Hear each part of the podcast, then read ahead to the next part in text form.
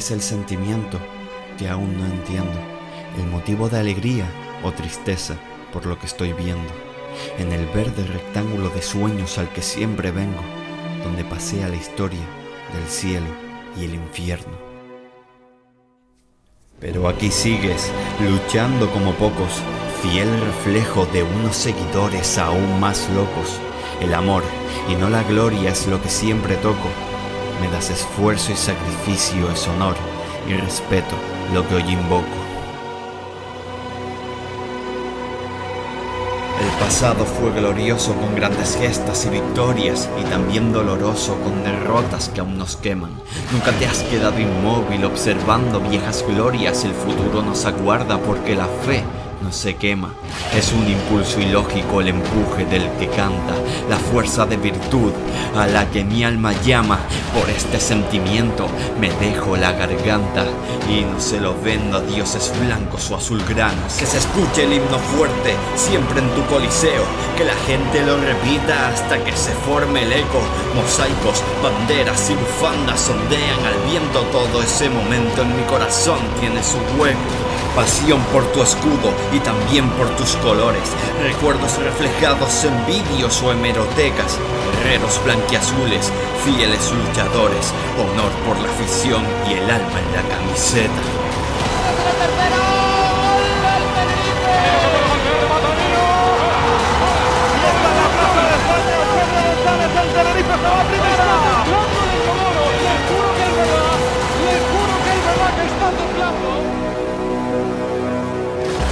Hola, ¿qué tal? Bienvenido a Callejón del Combate Podcast. Otra semana más, centésimo cuadragésimo segundo programa en esta quinta temporada. Yo soy Adrián y como siempre me acompañan Daniel.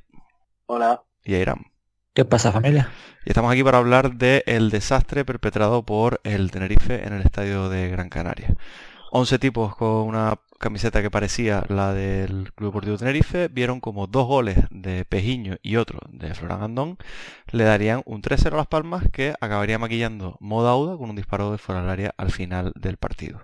Una de las peores imágenes de la temporada, justo además en el derby canario, que ya sabemos que cuenta por doble, porque acaba tocando más que si hubiera sido contra un Albacete y que vuelve a traer bastantes fantasmas. Hoy va a ser un programa en el que hablaremos bastante poco de fútbol. Primero porque el partido fue un completo desastre y segundo porque ustedes también lo quieren así. La mayoría de preguntas van por el tema no solo de qué es planificación y qué hemos hecho, sino por el futuro, que parece que se empieza a ensombrecer con filtraciones desde el lado de Cordero de que parece que no va, que no quiere seguir en el Tenerife y otra vez cuestiones sobre Ramis después de aquellos dos partidos que parecían disipar las nubes en el futuro más próximo. Ciñéndonos al partido, ¿cómo lo vieron? Pues yo no, es que lo quisiera vertir porque también creía que, que el Tiferet iba para arriba, pero sí es verdad que no me no me fiaba tanto de la, por la situación del equipo esta temporada. De lo que vimos el otro día, el partido anterior, no había sido un espejismo. Y era el miedo que tenía y al final, pues a confirmar. Y yo creo que sin aptitud no llegas en el fútbol, pero es que sin actitud es que no, no, no, no llegas ni, siquiera a jugar a profesional. Y, y el Tenerife ayer también yo creo que mucha gente habla del muy mal partido del Tenerife porque salimos mal y tal, vale. Puedo llegar a estar de acuerdo, pero también fue que Las Palmas nos cogió, nos cogió el truco. Con la mediante la presión alta se le llevan casi todos los balones. Cogieron a, a Héctor Buñuel y le, atacaban por ahí. Viera, Viera fue, estuvo muy bien, Moreno muy activo. Y, y si eso le sumas que el Tenerife, yo no sé si fue por el escenario, porque venía demasiado relajado después de las dos victorias consecutivas. No sé por qué, pero salió sin actitud, eh, dejándose llevar. Después notas que el equipo solo tiene un plan y cuando los arandean no es capaz de responder, incluso con el 0-0 veíamos que como que Ramis no, no tiene ese más, plan que el, eh, aguantar el resultado y cuando te caiga una, pum, meterla. Cosa que a mí me extraña porque después, en el partido anterior, veíamos que el, que el, que el Tenerife combinaba arriba, es verdad que no es un estilo de tocar, pero que llegabas arriba y que jugó súper bien. El Huesca, en ataque jugó bien. Aquí volvemos a ver a un gallego desnortado a un Waldo que, que no, no hace nada, o sea, desaparecido el combate, metes a Ladi. Y el Ladi, por, yo puedo entender de que de meterlo por la veteranía y tal, pero el Ladi tampoco, es que no hizo nada. Teto tampoco le vamos a pedir que, que, salve el equipo en ataque. Y después volvemos a ver, para mí, los dos peores jugadores del Tenerife, hasta con diferencia, Javi Alonso, ayer, perdón, acompañó a Bonito Sánchez, que están superados por todos lados. Lo yo dice y en Fulo parecía que estaban jugando con Francia y con, y con Camerún, creo que es en Fulo, o belga, que eran internacionales. Que es que imposible le costó una vida al Tenerife eh, tapar a Viera. Viera hizo lo que hizo. Tiene una jugada que, bueno, que es la típica jugada que se mata, no sé qué, pero hace lo que le da la gana. Por fuera nos ganan, eh, ¿cómo se llama este hombre? Moreiro por un lado y después por el otro, Pejiño, haciendo diagonales hacia adentro. Para la típica jugada suya. Y es que el partido fue una chufla. O sea, el partido del Tenerife no le no eso. Le añade de que cuando intentas meter, hacer cambios, los haces tarde y mal, y cuando por lo, por lo que yo pienso, o sea, yo, yo estoy diciendo, para mí Deuda ahora mismo el mejor jugador en ataque del Tenerife. Porque sí, no defiende, no tiene actitud. Pero todos los partidos es lo que debería haber sido en su momento. Todos los partidos tiene una en que o asistencia o gol. Algún partido fallará, por supuesto, si no, no estaría en el Tenerife. Pero que siempre saca cosas y tiene, tiene esa chispa, tiene ese algo que yo no le veo ya a Waldo que, que Waldo, bueno, tampoco vamos a estar aquí. Yo no le veo a, a Teto, Teto tampoco vamos a hacer de eso. Iván tiene sus jugaditas, pero que tampoco, o sea, ahora mismo para mí el jugador más peligroso es Dauda y lo mete ya con los minutos de basura. No, entendí el planteamiento de Rami, no entendí prácticamente nada de lo que estaba viendo el sábado por la noche y después notas positivas, la única, vuelve San.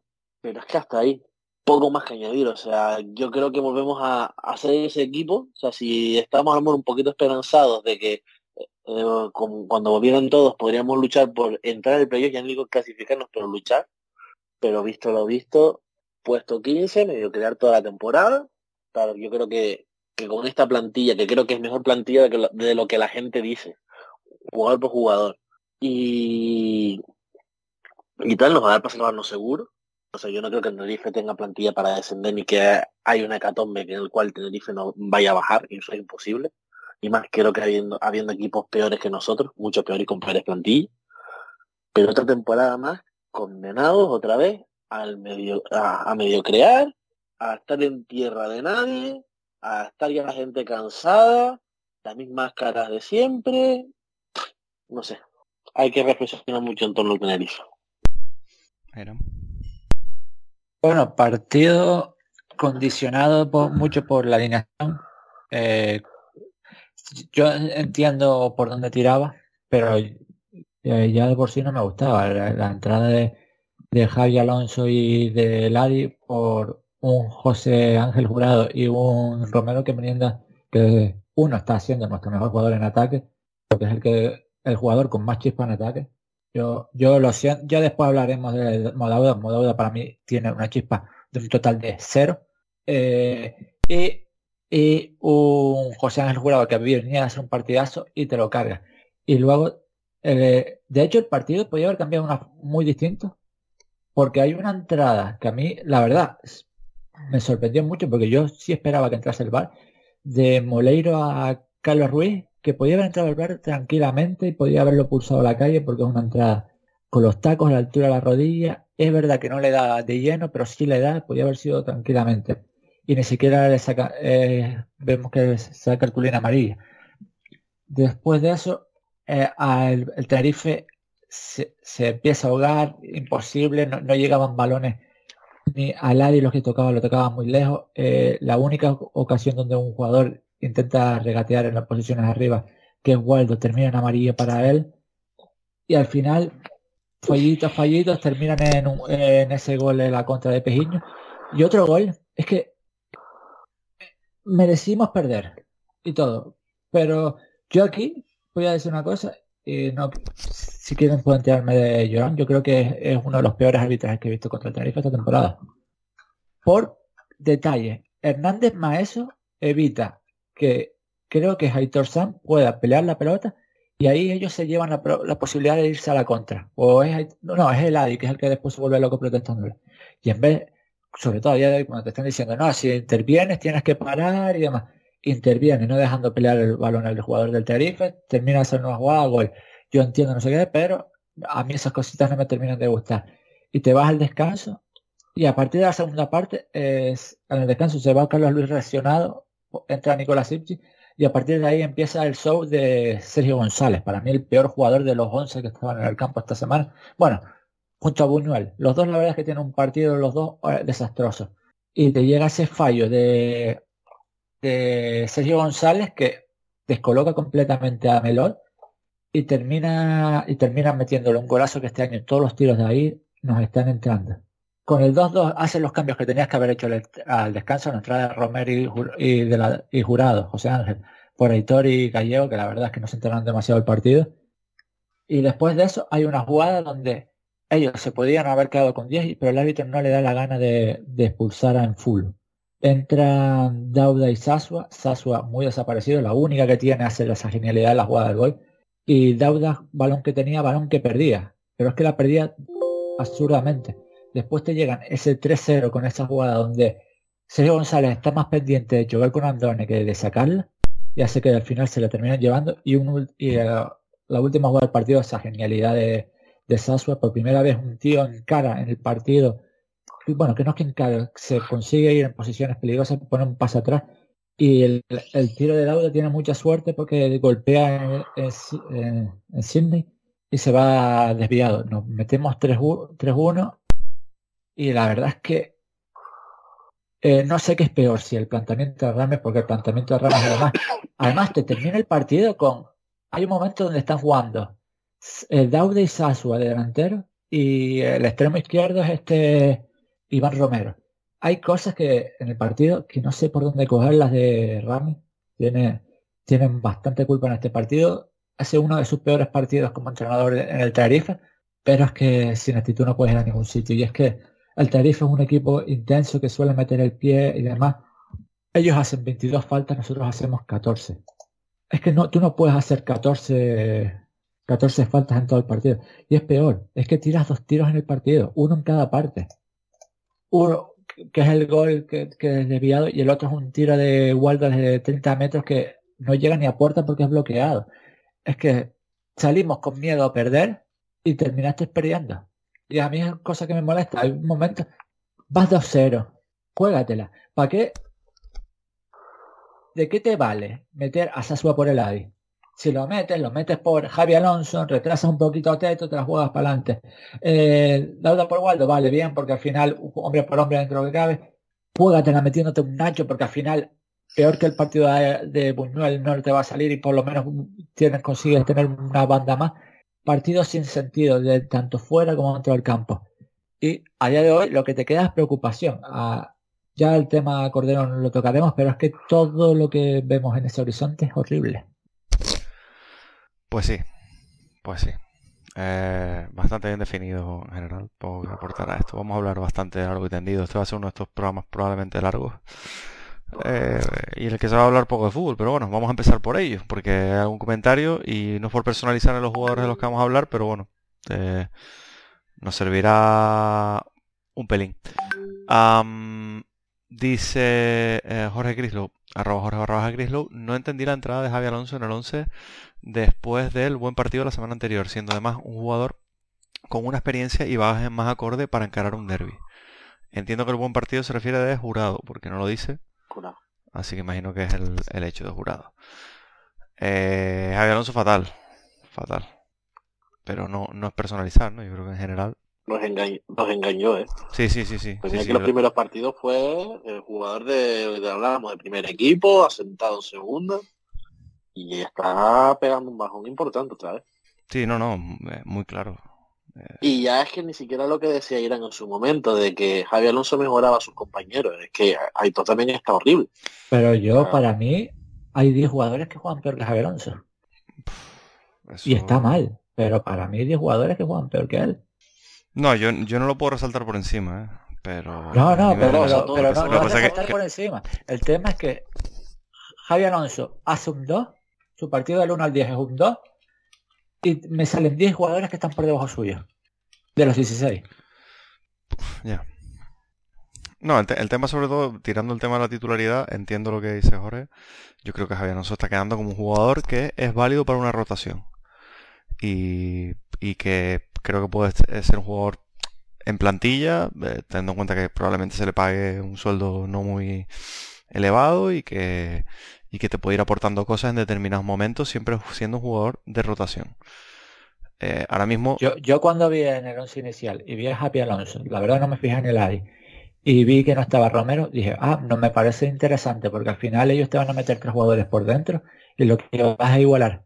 Pero no, que se quitara a José Ángel es algo, sobre todo cuando venía José Ángel de dos grandes partidos. Mm. Que no sé. Muy complicado de, de comprender. Y el tema es, bueno, no sé, si pretendía igualarlo con Enfulu, eh, vamos, le da un Es que el repaso. medio campo de ellos no Pero es que- repaso, eh. Pero es que ellos juegan con un 4-1-4-1. Mm. No es que... ¿Qué qué es eso? Yo estoy viendo aquí el segundo partido que juegan juntos esta temporada Javier Alonso y Aitor. Y el segundo que se pierde. No sé. eh, Ah, no, jugaron juntos también contra Granada. bastante bastante desastroso pero bueno Eh, también otra pregunta de tipo futbolístico redondo es una forma no arroba eh, canal redondo que bueno desde aquí les mandamos eh, el apoyo un, un nuevo una nueva comunidad que, que está manteniendo directos en YouTube eh, los partidos y está haciendo contenido o sea que que guay que siempre se sume gente nueva está muy bien y nos dice eh, ¿por qué no juega Teto por dentro?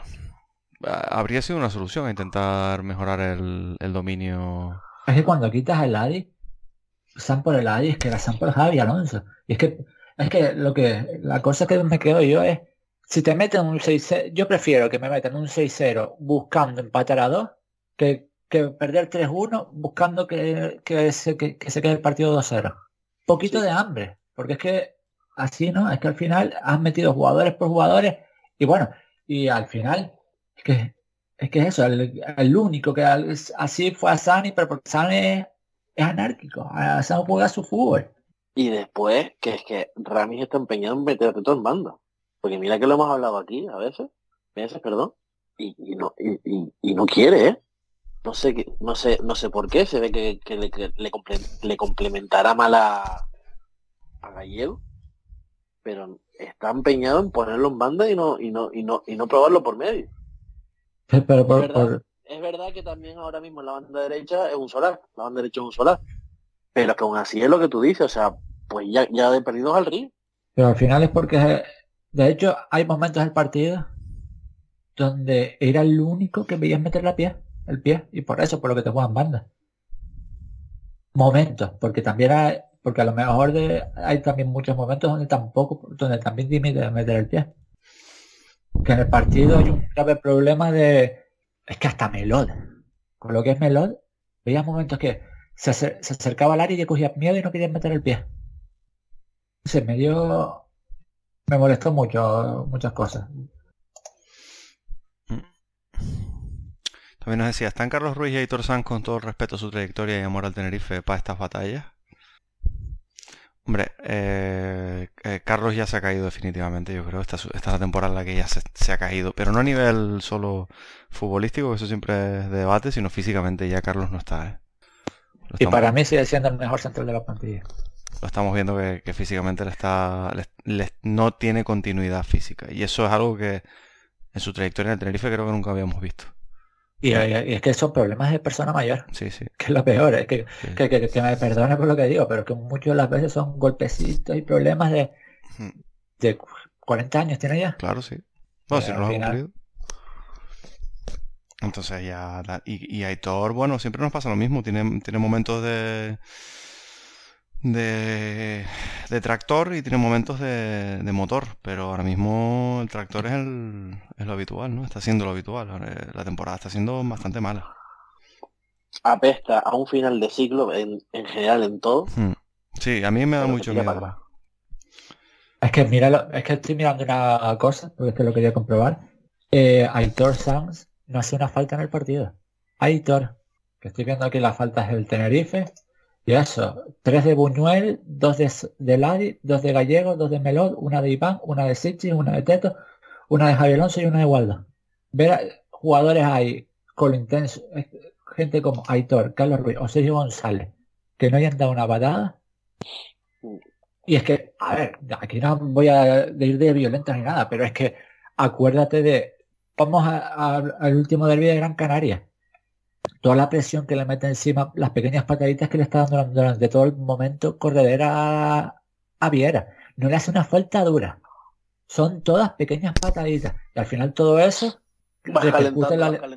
Sí, termina que aunque la amarilla se la sacan a Viera por una mala entrada que, podía, que podía haber rozado la roja. Pero es que son cositas, es que tú no puedes ir con esa dichosa con ese problema. Es que estoy mirando ahora y es que Gallego tiene cinco disputas en el partido. Es que a dónde es que hay números que Sí, Aitor, Aitor en el centro del campo no pelea un balón por arriba es que a, a, final de ciclo, pero por todos lados. Nos dice también Israel Josué, arroba Israel Josué. Para mí el peor derby en competición oficial del actual siglo. ¿Tiene ustedes la misma opinión?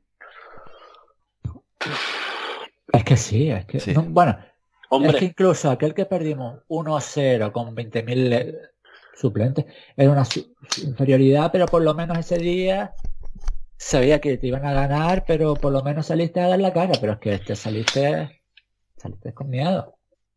Y contra un rival que venía herido. Saliste contra un, como si fuera agua contra Racing de Santander, con todo respeto al Racing. no, es, que, no estoy de acuerdo, es que contra el, contra el Racing no hubiese salido con ese miedo. Es que se salió con miedo. Es que, ¿cuántos partidos? Es que sinceramente, acuérdate el año pasado que hablábamos de partidos grandes miedo. Y el único partido en el que no se vio miedo fue en el partido de vuelta del playoff. Y, yo creo a día de hoy que es porque íbamos con ventaja en el marcador. Porque es que todos los partidos. De hecho, fue, fue algo que se vio durante toda la temporada pasada. Recibimiento y todo lo que tú quieras. Y de repente ellos, yo no sé qué les pasaba y salían al campo con miedo. Nos dice también Jorge, ¿a qué se debe que las sensaciones tan malas que dejó el partido? A mí me cuesta creer de este grupo que hubo falta de actitud, pero da la sensación. También pienso que puede influir la diferencia tan grande de calidad y que Ramis pierde en el enfrentamiento táctico. Pero que tú puedes perder en el enfrentamiento táctico, pero coño, es lo que dice Irán, o sea, que Gallego solo haya ganado, eh, no, haya luchado un balón, que, que, que Hitor se haya ido sin una tarjeta, o sea, puedes compensar eso que seguramente hubieran acabado ganando igual. Pero coño, ¿per qué lucha el partido? Es que el Tenerife desde el minuto 10 está entregado. O por lo menos esa fue mi sensación. Desde el minuto 10 el Tenerife entregó el partido. Está, entregado. Es la imagen que nos ha dado el Tenerife esta temporada durante un tramo importante, todos estos empates y la incapacidad lo veníamos diciendo, el Tenerife está deprimido y la viva imagen de la depresión del Tenerife es su entrenador, que parece que no se ha repuesto todavía del golpe del año pasado y de haberse quedado otra vez a un partido de, de primera. Luego ha tenido momentos en los cuales pensamos que tenía carácter suficiente para sacarlo adelante, pues también coincidía con la llegada de Ladi, con, con que empezaran a conectar otras piezas que parecía que podían empezar a funcionar, pero de nuevo vuelven a aparecer los demonios y a mí ya me empieza a oler muy mal.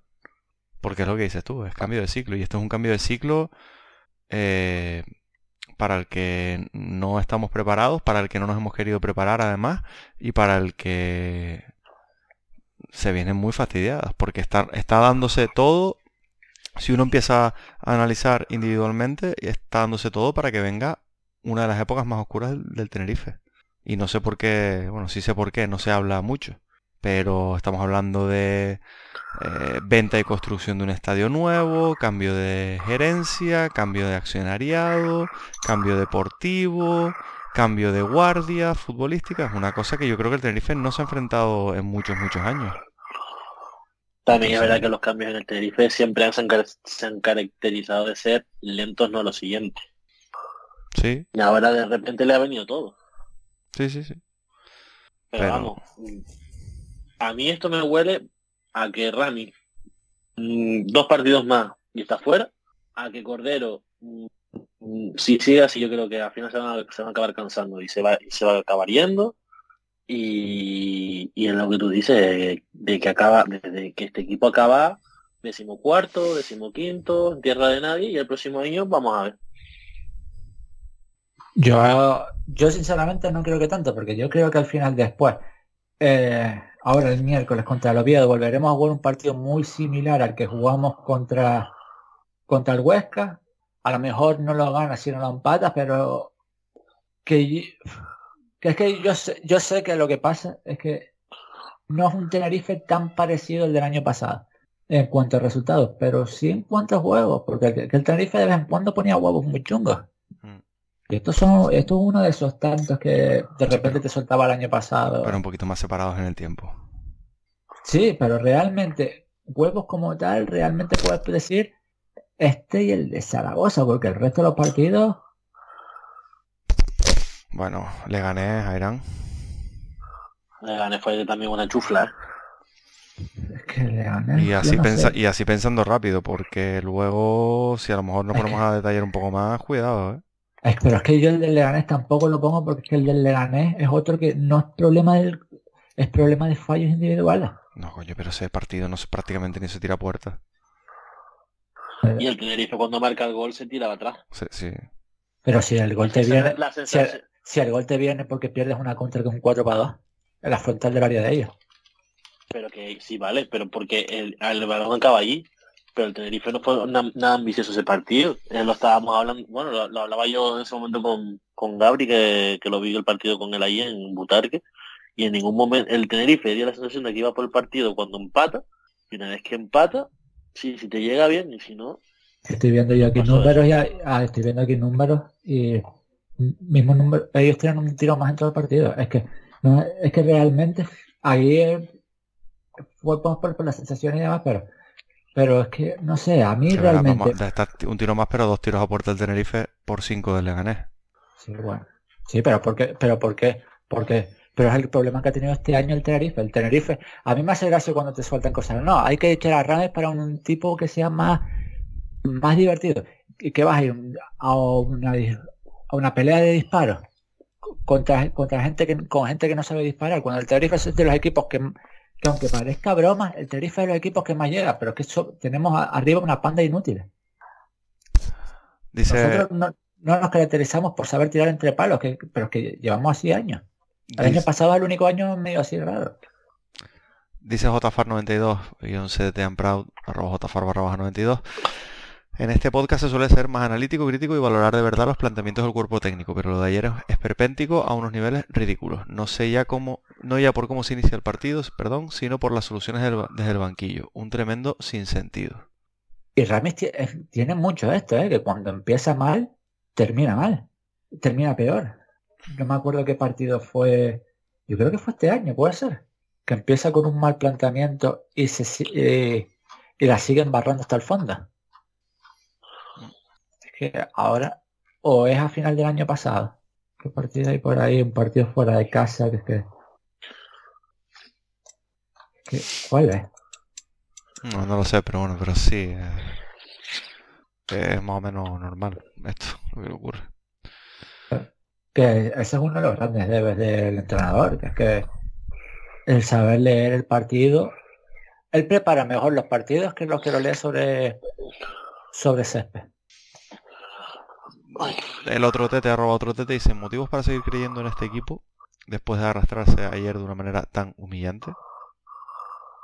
Es que yo creo que, el pescado está vendido. O sea, que, a lo mejor ganando estos partidos podías pensar en lo que dije antes, en, pelear por entrar a playoff. Yo no digo ni siquiera entrar a playoff. Pero es que yo creo que, que, ¿cómo te va a hacer un equipo que te hace dos partidos buenos? Ahora vamos a ver si, te, si es capaz de sacar una victoria contra el Oviedo o un empate. Y te vuelve a hacer dos partidos malos, te gana uno, te hace dos malos. Es bueno, pero, no, a ningún lado. pero bueno, eso te a salvarte. Eso segunda, de todos modos. El Tenerife ahora mismo eh, vuelve a ser el Tenerife de siempre, que es el clásico equipo de segunda. Sí.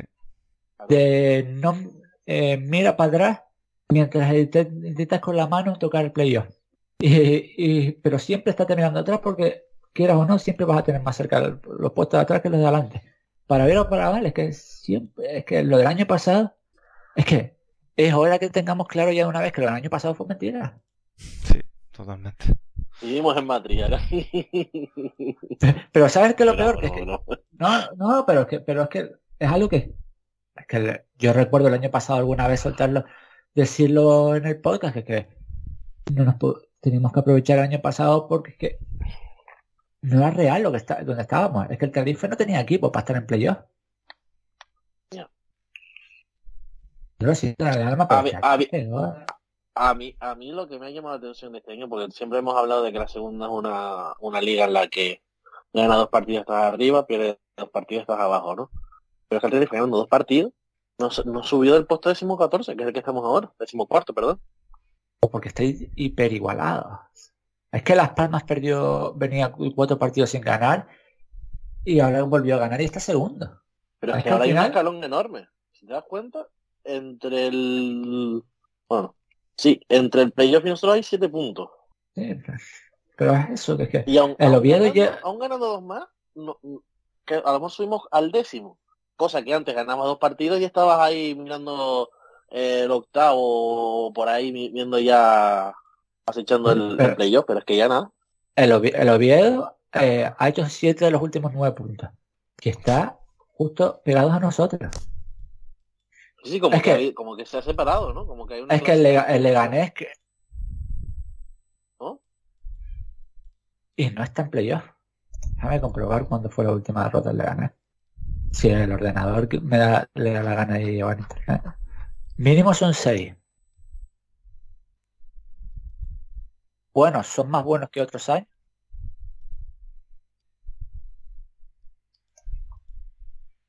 ¿Los perdí? No, creo que eran. Ah, Sí, ¿no? sí, se perdió, ¿no? Sí, eran se fue. Ahora, A ver. ¿Los buenos son más buenos que otros años? No, eran no. Que no le da, que no le da, José. Eh, seguimos y a ver si recuperamos a Irán ahora en algún momento. Eh, bueno, se me acaba de cerrar mi Twitter. La verdad que estamos maravilloso. Decía ahora. ¿eh? Sí, decía ahora Grislow también. Aún con todo, yo con- por este partido no voy a pensar que la temporada va a ser una tragedia, sino que a priori no somos un equipo para competir con la Unión Deportiva, que pinta acabar muy arriba en la tabla. Con recuperar efectivos y acertando en invierno, creo que puede hacerse una temporada digna. Pero para Jorge, sí, ahora sí. Ahora, pero para él que es una temporada digna. Claro, es que es un poco... ¿Dónde pones el listón? Nos vuelve a pasar lo de otras veces, que es una temporada... ¿Puede ser una temporada digna? Eso, que es una temporada digna. Teniendo en cuenta que te quedaste un partido el año pasado y que es eso te tiene que servir para que el año siguiente tengas más presupuesto, inviertas mejor, generes una base, te acabes codeando por la... Pues no, no es una temporada digna. Sí, sí. Pasa que obviamente, y yo lo entiendo a Jorge, ¿eh? esto no es una crítica a él, nos ponemos una temporada digna a no sufrir por el descenso. Porque es lo que nos tiene acostumbrados este equipo. Entonces, claro, pisar el descenso en enero. exacto. Si, si quedamos, si quedamos el 12 y, nos, y en y en abril estamos tranquilitos y no y esos últimos partidos son para ver si eso, como dice Irán, si se encadenan tres victorias seguidas y estamos a tres puntos del playoff, eso es una temporada tranquila. a mí me apesta típica temporada que hemos tenido siempre de estar en la, a final de temporada, eso en el 12, a, a 5 puntos del sexto, a 6 puntos, y que, le- y que la gente te suelte. No, estamos cerca, estamos cerca, pues estamos a 6 puntos. Sí, sí, estamos a 6 puntos, pero tenemos a 6 equipos por delante. No te vas Claro. a meter. Ay, pero si encadenas, es que claro, con tres victorias seguidas no te va a dar para meterte ahí, porque es que son muchos equipos y a mí Sí, me sí. huele la temporada esa que vamos a estar con mucha ilusión a ver si nos conseguimos meter, cuando realmente te pones a mirar y vas a decir, es que no, no, no hay posibilidades. No, la verdad que que va por ahí. Hay una pregunta que se- ¿Comemos al chivo? ¿Eh? No. No, sí, va- vamos con esa ya porque ya personalizar no en jugadores sino en el resto porque hay bastantes preguntas que hablan de, del tema de la rueda de prensa de Ramis que ha levantado una serie de ampollas, yo creo. Dice Dani G. Aguilar, arroba Dani G. Aguilar 95. ¿Cómo es posible que después del ridículo de ayer y arrastrar el escudo por el suelo haya cero autocrítica y los jugadores y el entrenador digan que han hecho buen partido. Similar, Marcos Rodríguez, arroba MARCX barra baja 9, dice, ¿cuándo se va a echar a Ramis? Dos partidos decentes no quita que somos pésimos. ¿Qué opinan de la poca autocrítica de su rueda de prensa? Creo que no podemos tocar más fondo y mucho tardamos. Sí, y creo que esos dos son el tema que hablan de la rueda de prensa. Rueda de prensa, para que el que no esté atento y no lo haya visto, eh, bueno, yo no la he visto íntegra, así que tampoco quiero opinar demasiado porque no, quiero poner en boca de Ramis cosas que, a lo mejor no ha dicho o se han sacado de contexto, pero similarmente creo que al partido de Zaragoza, eh, y a diferencia de... Una llorera de dos horas. Una llorera de dos horas, efectivamente, sí. Eh, y a diferencia de la crítica que, que, mostró el año pasado en algunos partidos, lo que ha venido diciendo es que defensivamente el equipo estuvo bien y que los jugadores tampoco hicieron un mal partido, por así decirlo. Y creo que algún jugador ha dicho un poco más o menos lo mismo, que defensivamente tampoco estuvieron tan mal, pero que, bueno, mala suerte. Es que, yo que quieras que te diga, yo, yo no he visto la rueda de prensa y es que, está, es que no me ha apetecido ni ver el partido repetido. Yo, es que... No, sí, sí. O sea, a mí eso, eso me da bastante miedo, porque una cosa es no poner el foco en los jugadores, yo entiendo que después de un partido así no puedas decir hemos estado muy mal, cometemos errores que no podemos cometer, porque al final acabas señalando a ciertos jugadores o, acabas, o, a todos, ¿no? Y, y acabas generando un problema. Pero también yo creo que ahí Ramis ha pecado un poco de, de echar balones fuera sin, sin decir nada, de decir que si han jugado bien, chicos, no sé. Yo tampoco pido que se dé latigazo y que diga que, que la culpa es suya, si él piensa de verdad. Que eso... yo, yo aquí solamente veo titulares y yo, por ejemplo, ya el titular ese de no creo que no hayamos competido, es que no competiste. Mm. Es que tú, tú, puedes llegar a ser un partido que por H o por B no termines llegando, disparando y demás, pero es que no compites en ningún en ninguna parte del campo. Y nos dice Héctor, arroba RedSonTF, adiós Ramis, ¿quién viene? Porque bueno, los cantos otra vez de destitución de Ramis pues vuelven a ser bastante sonoros. Ustedes primero. Es que ha sido un, golpe duro. Pues primero, pensamos aquí que deberíamos, se debería cesar a. Bueno, no, no se debería cesar. Debería ser cesado, Rami. Vamos a ver, este equipo con el piloto automático se puede salvar perfectamente. Si se quiere ser más atrevido o más tal, yo optaría por, por echarlo ya porque si, no, no, va a dar tiempo. Dicho esto, Rami es buen entrenador. Rami es muy buen entrenador. Que creo que el mensaje de Rami ya no cala tanto los jugadores, también lo opino. Por lo cual, ahí tienes que decidir. Yo, yo estoy completamente de acuerdo con el compañero. Yo creo que este equipo sin Rami baja a primera red, pero es que lo creo totalmente. Yo creo que te puede gustar más o menos, pero es que el equipo con y teniendo sus cagadas, el equipo con Rami es bastante mejor de que sin Rami. A mí eso de que con el piloto automático, la verdad es que no, porque es que si no tienes a alguien que te insufle, y yo, para a mí, me preocuparía, me preocupa mucho más una posible marcha de Ramis que una posible marcha de Cordero. Bueno, pues yo pienso un poquito cercano a Irán, pero tampoco lo tengo, o sea, tengo sensaciones encontradas. ¿eh? A mí me parece que es verdad que el discurso ya no lo compran. No sé si porque no se ha confeccionado una plantilla que compre el discurso de Ramis, no sé si es porque algunos jugadores tienen una actitud diferente, pero sí es verdad que veo que, que hay cierta falta de, ir todos a una. De, al final estamos viendo cierto... No quiero personalizar tampoco, pero jugadores como, como Enrique Gallego, como Nacho, como como Dauda, como Apia, como quizá bueno, no, no, quiero decir Pablo Larrea porque tampoco haya tenido demasiados minutos, pero a veces el ADI y demás parece que no están siguiendo, o Corredera, lo que habíamos visto hasta ahora, no están siguiendo lo que parece que es lo que busca Rami. Al final por eso yo, puedo completar, perdón, por completar eso, yo a mi juicio, yo con Rami haría algo parecido a lo que se hizo en su momento con, con Álvaro Cervera. Mientras existe la mínima posibilidad de que se levante, que lo, se levante el vuelo, yo lo mantengo. Porque es que no vas a encontrar algo mejor. Por lo menos, a mi juicio es que no vas a encontrar nada mejor. ¿Quién? Víctor Sánchez del Amo. Que, es que te pones a mirar lo que hay libre y lo más decente. Sí, sí, sí. Y es un tipo que lleva sin entrenar dos temporadas, tres. Porque es que yo me acuerdo el año pasado de, no, o hace dos, no, mira Jim, vas a esperar Jim. Y Jim hizo bien los tres primeros partidos. Los que los que siempre hablamos de que las tres primeras semanas un entrenador son mentiras porque no le ha dado tiempo de preparar nada. Un entrenador hay que mirarlo a partir de la tercera semana, de la cuarta. Bueno, y lo comentaron, lo comentaste tú, Irán, ahora creo, y es el otro tema que hay más, más preguntas y que yo creo que va a ser, eh, bueno, ya lo hemos hablado un poco, pero bueno, vuelve el agua eh, por el cauce, que es el tema Cordero. Eh, de nuevo, también para quien no lo haya visto, pues parecen filtraciones bastante claras de que Cordero pues ha pedido irse, parece que tiene un acuerdo más o menos en firme con el Zaragoza. Hoy Radio Club creo que ha sacado que eh, tiene una cláusula de rescisión de contrato bastante alta, por lo que no parece que se pueda hacer efectiva. Pero bueno, eso me suena a mí a, devolución de favores al, área de Garrido. Vamos a ver en qué acaba. Pero, bueno, hay muchas preguntas del tema Cordero. Vamos a, a comentar algunas un poco poco a poco. Nos dice Emilio, con su tono siempre tan conciliador, cómo definimos que Corderín se mande a mudar en mitad de la temporada cuando es el gran culpable de esta situación. Eh, también Héctor nos pone Adiós Cordero, quien viene.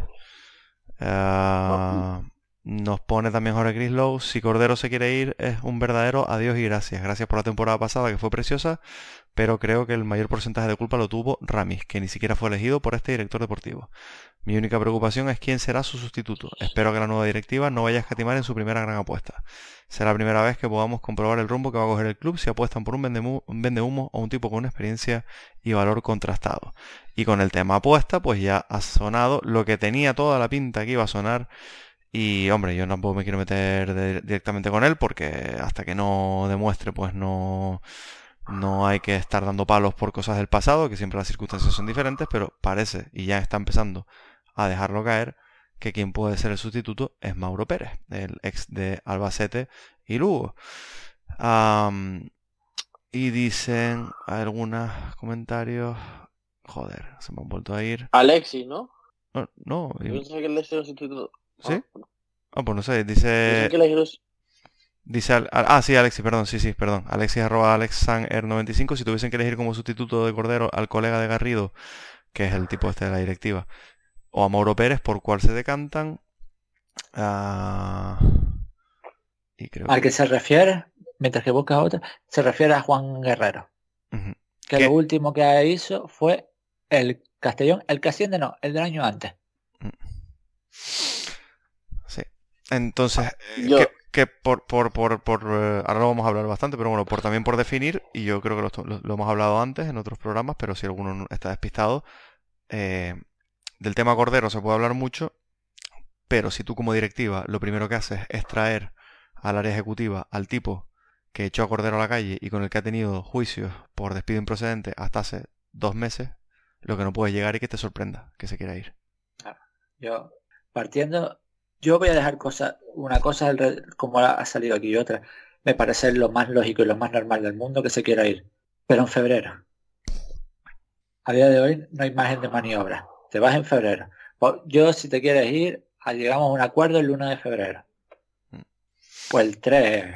Pero ahora mismo no te lo puedes estar planteando. Yo, si el que viene.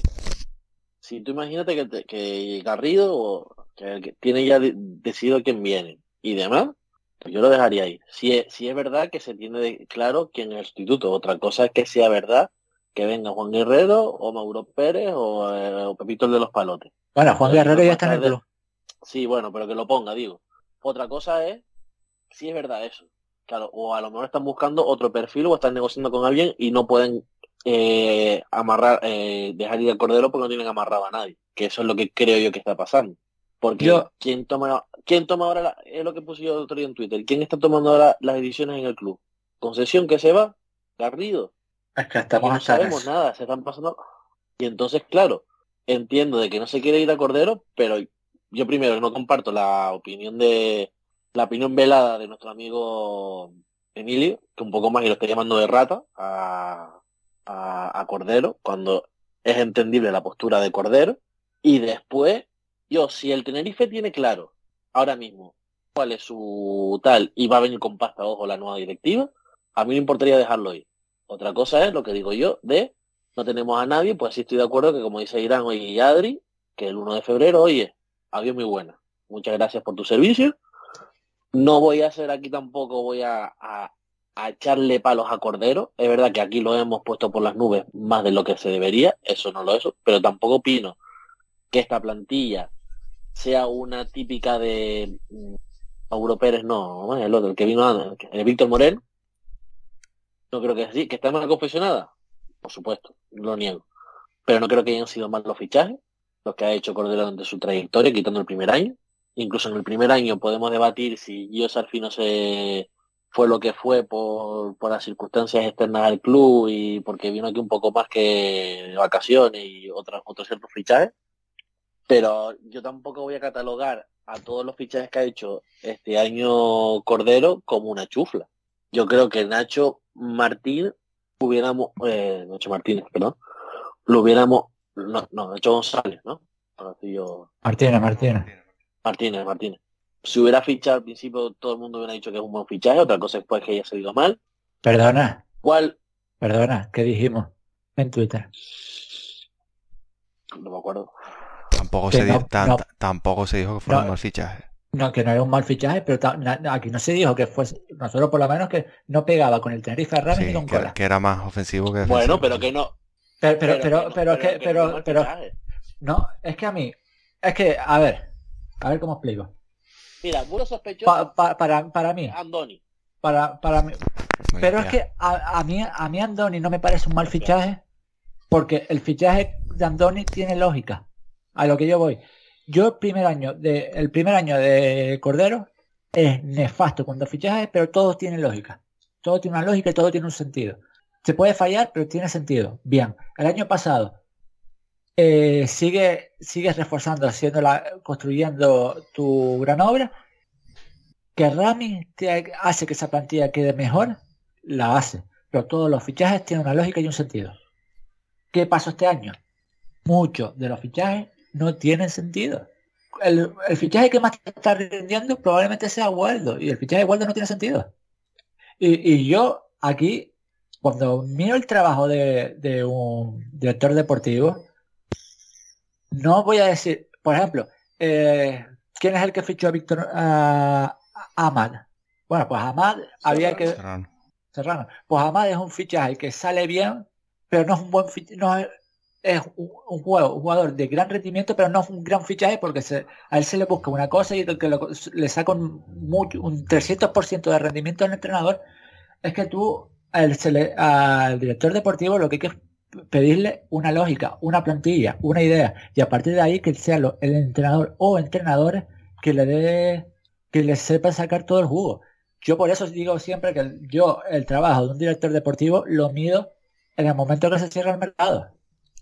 Y yo este año es el primer año donde digo, te puede salir bien o mal, pero este mercado fue malo. El, fichaje de Dauda, a mí no me, es un jugador que no me está gustando nada, pero el fichaje de Dauda es un buen fichaje. El fichaje de José Ángel es un buen fichaje. Ya que, ya que tienen más rendimiento menos otra cosa. ¿Buñuel? Buñuel me parece un buen fichaje porque es un buen suplente. Por eso. O Garcés. Garcés es otro buen En principio viene eh, a... Es que Garcés es un tipo que, es que yo a Garcés lo eché de menos esta semana, este partido, porque, porque tiene, es que a mí Garcés me, pero es que hay fichajes que no pegan ni con cola con este equipo. Hablamos de Apia, hablamos de Nacho Martínez, y el problema es que hay muchos huecos en la, Waldo tampoco es un jugador que pegue demasiado. El problema de este año y, las renovaciones. Es que el trabajo del, del director deportivo es hacer una plantilla y esta plantilla tiene déficit y eso es lo que no se puede permitir. Otra cosa es que, a mí que, yo prefiero que tú me digas, hemos fichado dos centrales y los... Mira, el fichaje de Sydney en Las Palmas no te está jugando, pero es un fichaje con mucho sentido para, el esquema de juego y demás, que después Saúl, Coco esté, por delante de él. Pues bueno, pues son cosas que pasan a lo largo de la temporada, pero el trabajo del director deportivo trayendo un jugador, un central como Sydney, es bueno, porque es un tipo que te da una salida de balón que con unas cosas que encaja con las palmas como un guante. Es que el trabajo de un director deportivo es eso. Ya después, el trabajo de que salga bien o mal es del entrenador. Por eso te digo. Y a mí, este es el primer año de Cordero que no, que no me ha gustado. A mí me parece un magnífico director deportivo. Pero que es verdad que en el Tenerife no ha tenido suerte. Sí, yo creo que yo tiraré un poco por ahí. O sea, vamos a ver el tema de que se vaya. Yo creo que los tres estamos de acuerdo en que es entendible, teniendo en cuenta la situación. No me parece que sea eh, las ratas saltando del barco, para nada. Pero tampoco soy. No entiendo un poco las plañideras, que nadie se me ofenda. Pero, Claro, claro. o sea, yo lo que no me parece lógico es, madre mía, se acaba la estabilidad porque se va a Cordero y porque echamos al director deportivo y somos un club de putas y tal y cual. Y luego pedir el cese de Ramis por activa y por pasiva. ¿Sabes Pero es que ahora mismo el club no tiene estabilidad ninguna. No, claro, el club no sabe qué va a pasar con él en tres meses. No, no, no, no. Es que yo eh, eh, creo que es de las peores situaciones en las que nos hemos enfrentado en, en- por- desde que hacemos este podcast seguro y en mucho tiempo. Porque deportivamente podías estar peor, pero tú sabías que había un organigrama que te puede gustar más o menos, pero que lo que tiene es estabilidad. Y y ojalá Es que todo esto se hubiera acabado. Perdona, si en octubre, cuando se dijo que, que Concepción se iba, se iba de verdad y ya está. ¿Para qué bien quieres acabar el año? Haz una junta extraordinaria, mete a los nuevos y dale a los nuevos tiempos para trabajar. Es que lo que estamos diciendo ahora, ¿quién toma la decisión? Si ahora mismo, eh, tema Cordero, lo estamos hablando antes. Cordero se quiere ir. ¿Quién le va a dar el permiso para que se vaya? Garrido, Amida Chi, Paulino Rivero, Concesión, Amador, que se fue, eh, no sé si ya se ha ido o, o, o, o, o- o estará acabando esta necesidad. Esto es muy raro, ¿eh? Nacho Abad, Esto es muy raro, porque la llegada de, la llegada de Paulino Rivero cuando saltó, pues parecía que iba a ser un nuevo Concepción, es decir, eh, no con el poder accionarial de Concepción, pero un tipo que estuviese puesto eh, con cierto poder de, de decisión. Por, por la personalidad también que parece que tiene Paulino Rivero, ¿no? Yo no lo conozco, obviamente, pero conociendo su trayectoria no parecía... Pero ahora mismo la sensación es que es un... O sea, va a entrar Paulino Rivero como monigote. Es que, eh, es que eso es lo que estamos, que ahora mismo no sabemos si Paulino Rivero va a venir como un auténtico presidente, que de hecho No, va a ser el primer presidente de la historia del Tenerife que cobra, que eso ya va por otro lado, pero o si va a ser un monigote pintado para que dé la cara, un representante que Sí, se dé la mano y se siente, se, se vaya a comer con otros presidentes y se siente en el palco junto a ellos. Una cosa muy, muy extraña. Es que eh, vamos a... Y vamos- claro, y, y de- y de- y después ves que quien te entra y el- los solares que ha dejado por ahí por donde ha ido, que el tipo le ha salido perfecto, porque al final lo suyo que era ganar dinero, pues lo ha conseguido en todos lados. Otra cosa es que haya dejado los equipos mejores que, que por donde ha pasado. Sí. Mira, ya, a- a- hacemos Roma- lo que hicimos hace dos semanas de mirar directores deportivos que están libres, porque tengo aquí una lista Sí. bastante interesante So, yo solo quiero Ahora- decir que Roma no paga traidores. Eh, también. eso que quede muy claro luego, ¿eh? Porque se pasarán cuentas, espero, ¿eh? Que se pasen cuentas. Por cierto, antes de que se ¿Pero a qué te refieres? A gente que le ha hecho la campaña Sí. a un tipo que espero por, su- por el bien de todos que me calle la boca y que me saquen este audio dentro de dos años y diga yo, pues mira, sí, pues fui un gilipollas y no, no sabía de lo que Ah, hablaba. vale, vale, ya sé por dónde va. y, Ya sé- ya sé y- y es- va. y ha sido un tipo que ha venido a ayudar al Tenerife. Pero si no, que es lo que pinta, O, o- o aunque no, no haya venido a ayudar, que nos directamente ayude. Exacto. Pero si no, mm, que todos sepamos quién ha blanqueado lo que... y quién le ha hecho la campañita a, a este tipo. Y creo que lo sabemos todos. Y si no lo sabe alguien es Radio Club. Así que... Bueno, no, no han sido los únicos. ¿Qué vas a decir? Pero, eh, aquí, no, aquí nos olvidamos, aquí no, ah, perdón, aquí nos olvidamos también de que hay una persona que se intentó presentar con él, la cual está desaparecida del combate, Sí, señor. nadie sabe de lo que, que ha sido de sí, Sí, señor. ¿Verdad? y que le vendió en su momento todas las acciones a Garrido, y a partir de ahí Garrido ha cogido poder. Bueno, que, que tenían un puesto al ladito del estadio donde hay- ahora hay una autoescuela, donde te esperaba que la gente fuese para vendérsela, para hacer, para ir con- directamente en contra de Concepción, y lo que ha hecho es en vez de irse en contra, irse al lado. Y eso no se dice absolutamente nada. Que la- Absolutamente nada. No se habla, ¿eh? No se habla absolutamente nada de toda esa gente que vendió sus acciones pensando en unas promesas que no se han llevado, Claro. pero vamos, ni cerca. es que literalmente se han de ella. Tenerife por, por generación espontánea. Sí, sí. Garrido apareció y ¡pap! Y soy accionista del Tenerife. Ya nadie se acuerda de las campañas. Mira, por- por lo que iba, con la, con la lista de directores deportivos que ahora mismo están libres. A, a ver, por cierto, sobre la que dijo Alexis, si Mauro o Juan Guerrero, Mauro. Mauro, por Dios. Y, y- y no es que me, Claro. me vuelvo muy loco. Y el libro, mira, eh, que está Mauro Pérez, está eh, Rufete, está Alcorta, está Torresilla, puf. ¡Uf! está Boada, Rubén Martín, Emilio Vega. Emilio Vega me gusta a mí, ¿eh? Sí, pero en la Liga Española no funcionaba. No, pero Emilio Vega me parece un tipo que es bastante cabal con lo que hace. Sí, yo, yo he escuchado muchas entrevistas y cosas suyas y me gusta bastante su idea. Otra cosa es que luego eh, Fernando Soriano, Jordi Lardín, Luis Yáñez, eh, Manolo Salvador, Eneco Romo. Eneco Romo, yo pensaba que Romo todavía estaba en el Eibar. Eh, Amo, Amorrout, Amo, Amorrout Corruto. Ese era del Atleti Bilbao, ¿no? O de la Real. y del del Racing. Hasta el año, hace dos años estaba en el Racing. Bueno, tiene pinta que a los 70, que 70 años que tiene estará jubilado. Eh, Tony Cruz, Hostia. Ese, ese, ese para el Tenerife. Opción para el Tenerife. ¿eh? Yo firmo, pero con una condición de que hay una cámara detrás de él 24, grabando Bueno. 24 horas. Lo firmo, ¿eh? Lo firmo. Bueno, de- después está Manolo Su- Subiria, que fue el, cómo, ¿Qué? cómo desaparece el Tenerife, por que Subiria fue el que se llevó al, stri- al seleccionador streamer a la Roma. Eh, Lalo, García Pitar, No. eh, al se- no, García Pitarch, imagínate. Y Lalo, bueno, Lalo tiene sus cosas, lo que pasa que... después está eh, Viqueira, Robert Fernández, ¿Viqueira cuál? ¿El doble de Viqueira o, vi- o- o- el triple creo que es ya, Ah, el triple. o sea, ese Viqueira. Vale, vale. Sí. y Pel Segura. PSV.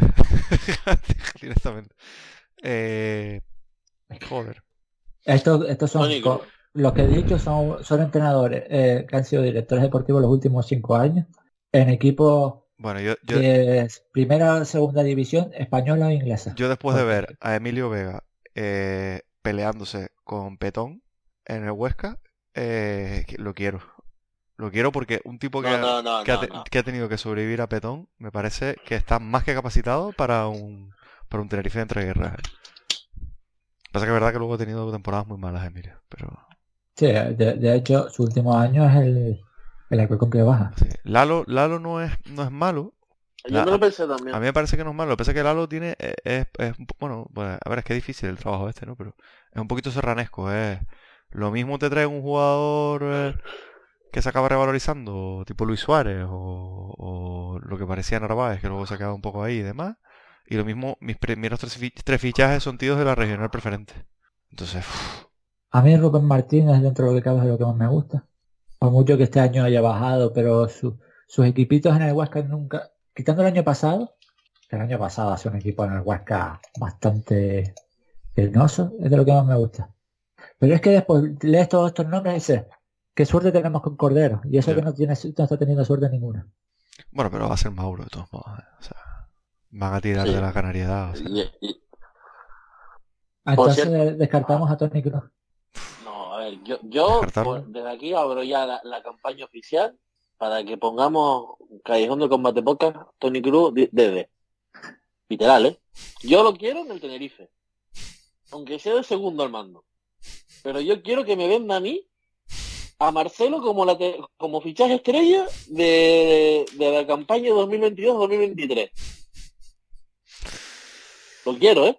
Pero Tony Cruz ya no está en las palmas. No, Lo, Igual. lo- lo último de Tony Cruz es correr que por el FAC. son- de hecho estoy viendo aquí fueron 154 días en el Albacete Joder. Verdad, hasta que lo echaron y llegó Mauro Pero da igual, yo quiero a Tony Cruz, yo lo quiero. Yo quiero ver un tío que te dice, a ver, Rubén Mireles, estaba en Tacataca para el Tenerife, y encima que te que, que acabe sonriendo y diga, pues sí, lo he fichado. Dice Marcos Rodríguez, arroba... Perdona, y por cierto, perdona, que hoy salió noticia en la COPE. Como al Tenerife se le ocurra fichar a Ángel, yo dimito de aficionado al Tenerife. Y ya no voy a entrar en cuestiones de si eh, ra- el rata, tal, no sé qué, si les va al Tenerife colgado y demás. Pero yo creo que, que vamos a buscar al nuevo eh, Rubén Castro. El fútbol pasa por, por todos por todos lados. Yo, yo no voy a fichar a nadie para tener que fichar después un tacataca al lado. Es que la edad pasa para todos, incluido para mí, ojo. Decía ¿Tan mal Marcos... año está ¿no haciendo este año? Y ha jugado 40 Rena- minutos. ¿no? Rena- renacemos a Muri, a, o sea, sacamos del, entonces el siguiente paso cuál va a ser, Eh, sacamos a, a Suso de, de la Secretaría Técnica y lo volvemos a hacer jugar. aunque también te digo tú párate a pensar por ir al último rival ¿qué prefieres Ángel Rodríguez o a Sandro? O a Sandri y Florian Andoni. Ah, no. Pero, pues mira, para mí Florian Andoni no, no te creas tú que me que le diría no, le daría más asco que a, que a Ángel, ¿eh? Sandro vale, porque ya, pero también eh, eh, Las Palmas es eso. Las Palmas es Piera, Moleiro, Cardona, etcétera, y después te viene con Vitola y, y Sandro. Sabemos que, que Las Palmas es así. Pero a mi Andone no me parece mal, mal fichaje. Yo entre Andone y Ángel. Y otra cosa es que él puede llegar, entiendo perfectamente a lo que te refieres y demás, pero entre Andone y Ángel me quedo con... Y no es un jugador que me apetezca demasiado, ¿eh? Decía, Marco. Quitándolo de rata por medio, ¿eh? Y de que lo dejó de votar el Tenerife y que lo llame. Me da igual. Eso ya fuera broma. Yo hablo del aspecto futbolístico. Yo creo que el fútbol y la edad pasa para todo el mundo. Excepto para Jorge Molina. Perdón. Bueno, déjame decir lo de Marcos Rodríguez, arroba y barra 9. Dice que es lo que falla para que en más de una década en segunda solo tengamos un año bueno cada cinco y siempre acabe en derrota. Porque estamos hablando de los temas estructurales del Tenerife y yo creo que va por ahí la cosa. Es que no, hemos sido capaces de, de, tener calma con un proyecto, ¿eh? O nos creemos mejor de lo que somos. También, también. O nos entra la prisa. No, no, no, pues nos creemos mejor que lo que somos y también hemos, bueno, es lógico, ¿eh? tampoco voy a decir que aquí seamos más tontos que en cualquier otro lado, pero somos muy resultadistas y al final le dimos un proyecto, o sea, no es que le diéramos un proyecto, pero lo de Martí tenía poco sentido y fundirte a, a Cervera era, tenía sentido en el momento, porque tenía sentido, tampoco vamos a, a, negarlo. No, sí, sí, sí, Pero, sí, porque al final, al final fue un proyecto que al final murió. Nosotros mismos lo cargamos. ¿sí? Se, lo, se, lo, cargaron. No es que muriera, es que Pero lo, dejaron, lo mataron. Lo dejaron, exacto, lo dejaron morir. O sea, vale, unos lo mataron y otros miraron para otro lado. Y entonces eso, Exactamente. un club con, cier con cierto con cierta confianza en lo que hace, a lo mejor no, no deja que eso ocurra. Pero también te digo, no sé cuántos clubes te hacen eso. Es que realmente te pones a mirar y dices, el Sporting cuántos años buenos han tenido. El Oviedo ha tenido algunos. El Zaragoza. No, pero el Sporting ha pisado primero. Sí, bastante... un par de Sí, sí, pero... No, pero el Zaragoza pero... es parecido a lo del Tenerife, ¿eh? Sí. Es playoff y desaparición, playoff y desaparición. Y es que a lo mejor no es un, un equipo de, de, este nombre, pero es que también ahí podías meter a la Ponferradina, que es otro club que parece que muchos años está ahí, está ahí, está ahí. Y el Huesca desde que, de, que descendió, ahora parece que con el cambio de entrenador le ha venido bien, pero es otro club que le está costando muchísimo. Es que la segunda es Pero mira, si el Málaga. Vamos también a, a, ver, a, ver, a ver proyectos del Tenerife, también que hemos tenido en algunos casos mala suerte y otra cosa mala cabeza. Ponte a pensar. Vamos a tirarlo de Martí para adelante, ¿vale? Martí, lo echa, fichas a Joseba.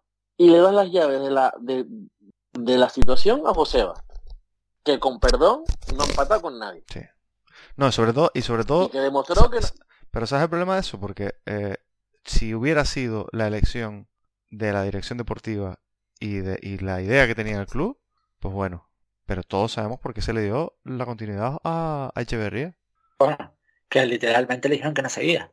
Que no vamos a estar con cuentas a día de hoy. No, no. A Echeverría se le dijo que no seguía. Y en ese momento llegó una persona que no sé qué, qué será de él a día de hoy. Estará hablando de fútbol con palabras intentando que nadie lo entienda. Y cogió y se prefirió irse de segundo entrenador a la Real Sociedad que, que quedarse con nosotros. Que, que está sin equipo, de verdad. Eh, salió pitando el D por Víctor. ese- No, la barrera. Rubén, Rubén. Se llama Rubén. Bueno, perdón, Víctor, sí se fue. O sea, ascendió, en el- Ahora suena.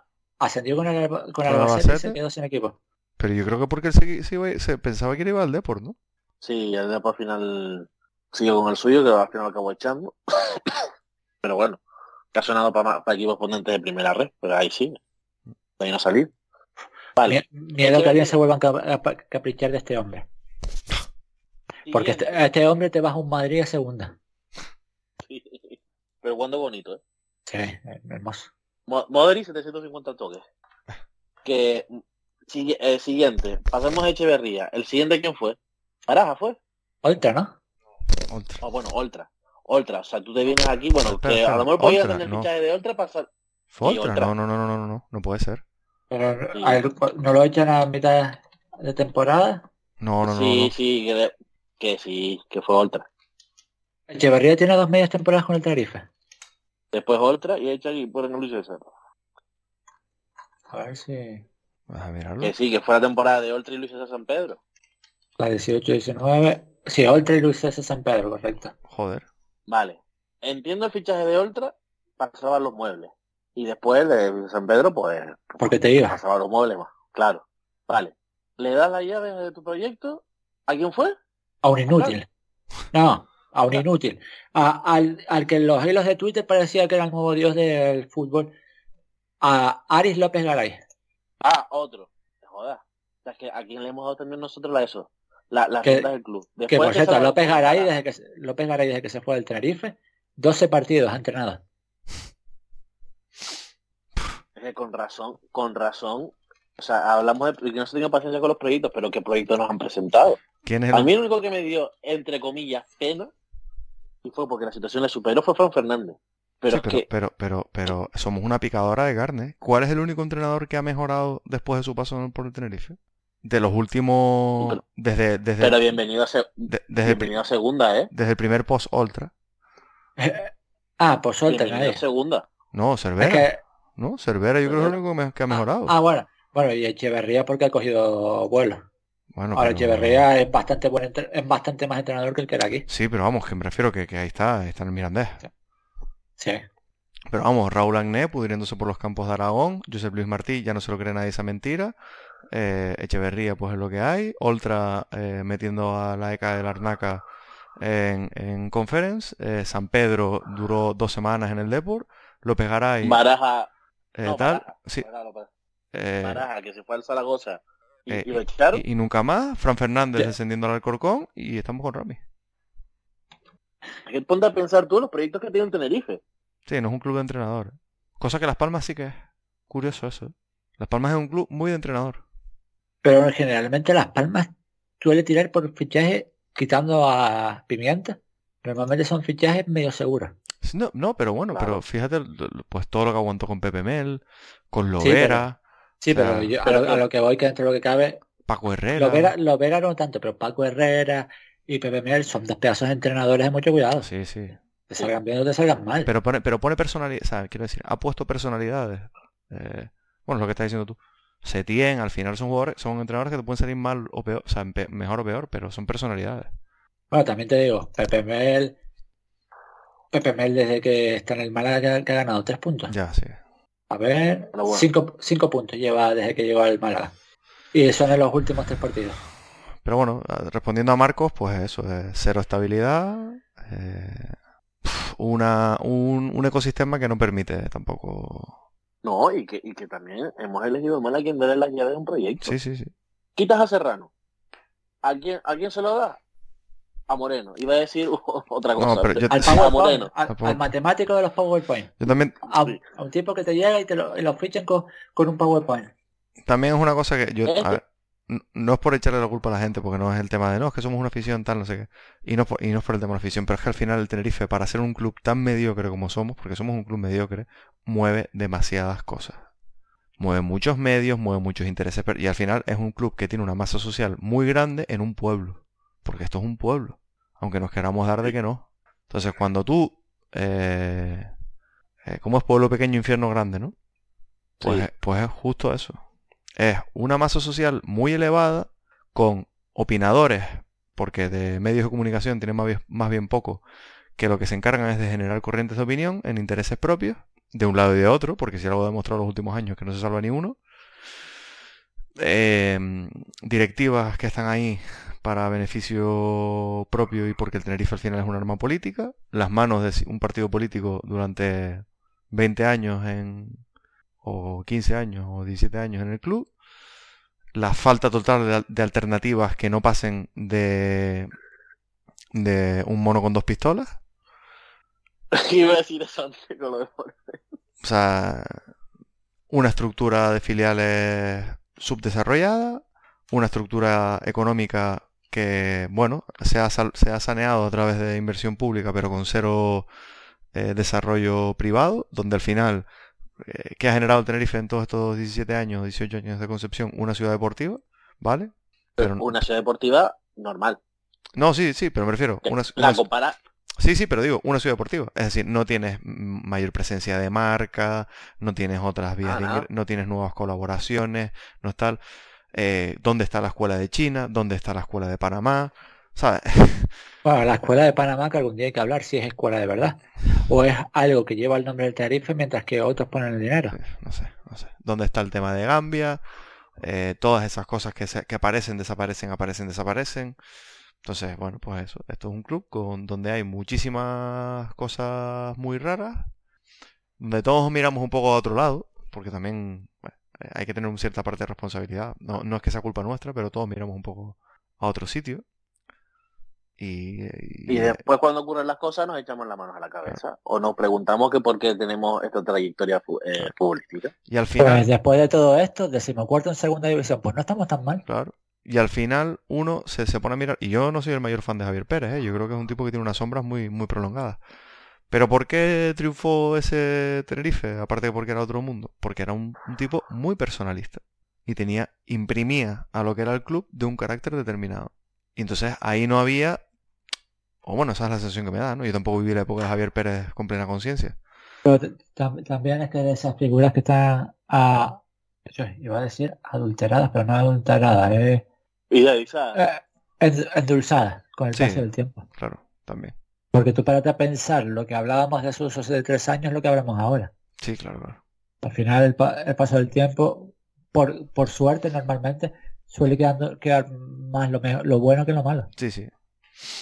Pero mira, el otro día estaba viendo un- el documental este de los presidentes de segunda y creo que era Manuel Javoy que hacía un, no sé, no, creo, creo que era Manuel, sí, Manuel Javoy que hablaba un poco de, de eso, de, la trayectoria del deportivo en su caso, de todos estos clubes, que por ejemplo el Compostela, hablaba del Teresa Rivero, de Jesús Gil en su momento, bueno, hablando del personaje, pero centrándonos en Lendoiro. Lendoiro seguramente, que hacemos un cómputo global de lo que ha sido, es lo que hablamos con Javier Pérez. O sea, tiene seguramente más sombras que tal. Pero tú crees que un deportivista le dices, mira, te cambio eh, estar ahora mismo en segunda y no haber vivido todo lo que viviste. No, claro. Con el centenariazo, dos ligas, eh, la, la, la eliminatoria con el Milán. Es lo que pienso yo también. O sea, vale, eh, están ahora podridos en, en- en segunda iba a decir, en primera red, pero que le quiten lo bailado. Al final lo que estamos hablando, esa clase de, de con Javier Pérez igual. Es verdad que tiene mucha sombra, sí, pero si no es por él, el Tenerife nunca hubiera pisado una competición europea en su vida, porque éramos un equipo mediocre, de, más de, de, de- de España, y él nos puso donde nos puso. Sí. Ta- También, es, usted- también es difícil, que es, muy difícil hablar de los años 90 a esta, a estas épocas Sí, de... sí, son dos, son, Claro, es, claro, es tú- otro deporte. no lo puedes traspasar, exactamente. Sí, sí. Hay que, que, que seguramente si nos ponemos a hablar, eh, decir un presidente mejor históricamente a nivel de resultados y demás que Javier Pérez es imposible. Y seguramente lo vaya a hacer, vaya a ser imposible igualmente. Sí, sí. Pero es que es que es que es un programa post derby y es que al final todo lo que Hablamos es, que, es, sí, que, es que ve- vemos peor el futuro que los 90 minutos en el total, total, total. Último, última pregunta a las que nos dejan y pasamos al, al Oviedo. El correctivo GDO. Hay, hay- hay que dar, hay que dar los puntos, ¿eh? Va a ser muy gracioso. Vale, yo lo dejaría de cierto, vamos. El correctivo Gedión, arroba chiquitos Gedión. No. Eh, dice, ¿para cuándo la cantera? Amigo chiquitos Gedión, yo creo que, joder. Ah, que es de Las Palmas. Vamos a meter en su perfil. O no es de Las Palmas. Bueno, a lo mejor es del Tenerife. Perdón, eh, amigo. Si te estoy diciendo cosas que, que no te sientes bien. Eh, joder, yo creo que justo este año se ha sacado un, jugador válido para el primer equipo, se ha apostado por un tronco misterioso, que es el amigo Javier Alonso, pero bueno, que está ahí. Y a- hasta Alazán ha tenido minutos de primer equipo. Yo creo que el problema de la cantera no es que no se, no se apueste, es que hay un problema estructural que hemos hablado ya. Sí, y, además, yo lo diré siempre, me niego a hablar de cantera. Eh, en base al primer equipo me niego a hablar de cantera como tal. Hablo de canterano. Que a mí me puede, que podríamos hablar por qué no está más con el primer equipo Raúl García, por ejemplo. Eso sí te lo podría llegar a, a discutir ahora mismo. No, si ahora mismo es que como cacho es de aquí, vamos a meterlo por delante de Waldo, de Daudi y de Tapia. No, no, no. Ahí el Tenerife B tiene un, una falta de talento individual bastante, bastante grande. Y luego a lo mejor acaba explotando alguno de los que vienen del juvenil o alguno de estos, ¿no? O bueno, o cualquier jugador. Mira, Teto no parecía que pudiese dar el salto que ha dado. bueno, ya el año pasado que hace ya es una locura de año, ¿eh? Bueno, no, pero no, pero este salto era. No, no, no, no. Yo apostaba por Teto para el primer equipo, pero todavía no. Mm. Y tú sabes que yo que hemos hablado alguna vez que yo el único que veía preparado para el salto era David. Sí, sí, y Teto podría, era, estaba cerca, pero todavía estaba lejos. Sí, sí, sí. Sí. al final Teto se ha metido por ahí. Pero hay una, hay una falta muy grande ¿eh? de, talento en la cantera. Si hubiera jugadores, y esto lo hemos, lo hemos hablado, o sea, aquí joder, tampoco no, no, nos cogen de eso. Estamos hablando de David este año, pero cuando teníamos los problemas con los laterales izquierdos no decíamos que pusieran a Nahuel. Sí. O sea, que cuando lo hay, lo hay. Lo que yo creo que ahora mismo no lo hay. Es que ahora mismo, realmente, Tenerife B, ¿quién? ¿Cuántos hay que tú digas? Ya, ya no es, me los traigo ya, sino eh, ¿a quién ves con posibilidades en unos años? Eh, o sea, Raúl, si tal, eh, pero a mí Jesús me gusta. Mm, pero me, Jesús, o sea, Marcos no está mal, pero también te digo una cosa, o sea, es en plan tirarme el pisto porque les he visto lo que han jugado, que serán que 150 minutos en total. Es que es, sí, a mí porque, o sea, la gente, a lo, mejor se ha quedado la gente con lo de hace unos cuantos años, pero eh, Dylan, que lo siento mucho por el chico, pero Dylan se ha quedado de una manera... Bueno, este, este, año, este año este año está dando motivos para empezar volver a creer un poquito en él. ¿eh? Bueno, pero no sé, Irán, yo los que lo veo como un medio centro, lo han reconvertido en una especie de medio centro ofensivo tipo corredera, que a mí me deja más frío que, vamos. No, pero, pero este año lo han vuelto a adelantar. Y está, está mostrando cositas. Sí, no sé. Sí, porque está Pablo Raúl. Sí, sí, sí, está mostrando cositas. Dentro de lo que cabe. Yo, yo era un jugador que ya me había, había tirado la toalla con él. Y no es que lo vaya a nombrar, pero no me está terminando de gustar. Y justo, mira lo que me acabas de hacer. Te pregunté del B y me diste tres nombres, de los cuales dos son del C. Sí, sí, sí, sí, total, total. porque, porque bueno, Fuentes no es malo, Cacho no es malo, pero es que ahí a, primer equipo... Ay, Fuentes ya está, ya está la de 23 años. Selma está con el primer equipo y tampoco que sea... No, a mí no me gusta nada. No sé, yo qué sé, no, no, a ver, no son malos jugadores para lo que es el nivel y tal, y están haciendo una temporada más o menos decente, pero no, joder, es que ya te digo, yo otros años sí te decía, oye, hay un talento ahí, hay un, un alepipo, ¿sabes? Por, irnos ya muy atrás, que yo decía, joder, ese chico es un talento, ¿eh? Y para, para bien o para mal, uno se pone a mirar, que a mí eso me da cierta pena. Cuando te pones a mirar a, a lo que te has traído de fuera, porque quieras o no, lo, que te traes de fuera, dices tú, a verse con un poquito de suerte lo que te traes de fuera te ayuda a elevar. Bueno, no, me estaba olvidando del que para mí es el mejor jugador del B, que es Ibra. Pero es que ese chico con las lesiones, lesión grave, lesión grave, es que... Pero eso, y, y lo que has traído de la península, que has traído bastante, porque te has traído a, Martín, a, a Cortijo, el Pepe, el Pepe este jerezano es una cosa lo que más me está lo que más me está gustando y tampoco la veo yo para acabar aquí es el vasco el central sí. este Gonzalo sí, sí. pero es eso es que sí hablar de cantera es bonito pero hay que darle herramientas a los chicos para que estén lo más preparados posible para ese salto y hoy en día el Tenerife hay que esperar que ese talento que tengan los chavales sea tan grande que puedan dar el salto por ellos mismos sí sí es un tema estructural ¿eh? lo hemos hablado muchas veces y muchas veces, y el gran problema para mí del B es que no se invierte en entrenadores. Y me lo dejó aún más claro algo que yo llevaba años pensando cuando tuvimos aquí eh, el coloquio que el que tuvimos, hmm. Que creo que a día de hoy, el que no lo ha escuchado, tiene que tener un pelín para atrás, pero, pero es un debate bastante guapo donde nosotros nos callamos a escuchar. Y, y te habla, y al final hablaban un poquito de problemas del Tenerife y te dejaban claro que uno de los problemas del Tenerife es que no han preparado los entrenadores para preparar a los chavales. Bueno, venga, vamos a pasar. Bueno, ¿quieren dar las notas? Es que yo creo que. Sí, solamente para no perderlo, porque ya hemos hecho algún partido. Va a ser las risas, pero a ver. ¿Quién dan? Bueno, empiezo yo esta semana. Venga. Le voy a dar tres a Sasbo, porque es el único con chispa que salió en todo el partido probablemente. Bueno, al, otro que puede tener, bueno, le voy a dar, aunque se comió tres, dos puntos a Soriano y uno, es que ese uno es complicado, muy chungo. Uno le- se lo voy a dar a Iván Rojas, porque me parece que se lo debía, no, voy, voy a ser más equitativo. Le voy a dar uno que no le di la semana pasada a José Ángel. Yo le voy a dar tres a Soriano, eh, dos a José Ángel y uno a... mm, Uno a... A Nacho Martínez. Sí, señor. No. A Iván, uno a Iván. Yo, Daudismo al poder. Sí, me parece Dos bien. ¿eh? para Sam, dos para Dauda, Espera, ¿a quién le da los cuatro? Tres. no tres. Tres. Ah, Tres Sam, vale. dos Dauda y uno mm, Soriano. Vamos a ver. Vale, perfecto. No vamos ni a recapitular porque está queda todo parecido. Sí. Me, Melo, Sichi, Bogaldo. Mi madre, sí, sí, no. Es que no ha jugado mal, coño. Sí, sí, pero Es que entre la mediocridad, es que esta semana se ha comido tres y darle tantos puntos a Soriano no tiene sentido. Sí. Porque mientras otros... Es que es lo que te decía, es que el partido de Soriano es un 4. Y con 4 probablemente sea el mejor.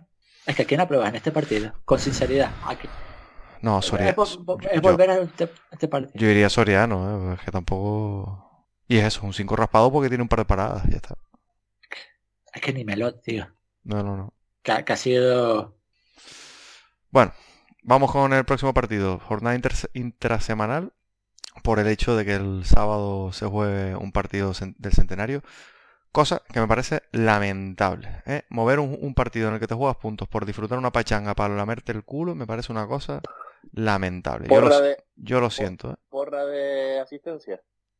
No, irá gente, pero invitarán a los colegios y cosas de esas. Pero me parece lamentable jugar un partido después del derby con tres días de descanso para meter un partido del centenario. Me, me suda los cojones, tío. Haz un partido de leyendas, tío. Es No. que el partido del centenario, yo entiendo que... Tenía que haber sido en agosto. ser- Exactamente. Es No, en una- agosto o en julio. Es una cosa de lamentable. Lamentable. O de el equipo, 20 de diciembre. de equipo eh, de pueblo. De equipo eh, farandulero. Sí. Que yo, que yo Mira, para, hemos- para como hem- son, ah. no entiendo cómo la liga lo ha permitido. Yo tampoco. Pero bueno, de todos modos, también, también- también te digo una cosa, ¿eh? Mm, siendo totalmente sincero, eh, eh, tuvo mejor puesta en escena y mejor tal el partido por Las Palmas que fue Real Madrid el eh, Tenerife leyenda que lo que va a tener ahora mismo el, el partido este del domingo. Es que es una cosa lamentable. Lamentable. bueno. Porque tú me dices a mí que a la gente no hubiera hecho más ilusión ver, yo qué sé, hablas con Felipe, mira Felipe, ponte, me- juegas aquí media hora, es el centenario, tal, no sé qué, o con Antonio Mata, o con toda esta gente, Pues claro. convence que es el centenario, y a lo mejor llenas más el estadio que a ver a Johannesson, a Alfonso Fon y al Fon de la cuarta división sueca o danesa, eh, jugando contra Carlos Ruiz. Lamentable. Pero bueno, en fin. Bueno, que el miércoles por esta mierda. Y bueno, yo no sé, yo no, y vamos, yo, si yo fuera el Oviedo tendría un cabreo. Sí, a- a- ahora cuando saltemos a eso lo comentamos. Bueno, eso, que jugamos este miércoles contra el Oviedo.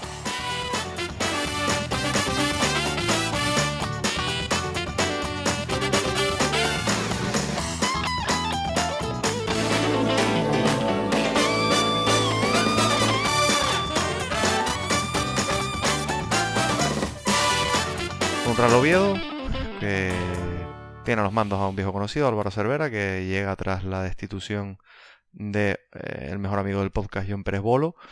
Eh, un Oviedo que parecía que no iba a arrancar, no casó la idea de Bolo o, o su manejo de, de la plantilla con lo que se presuponía de este Oviedo.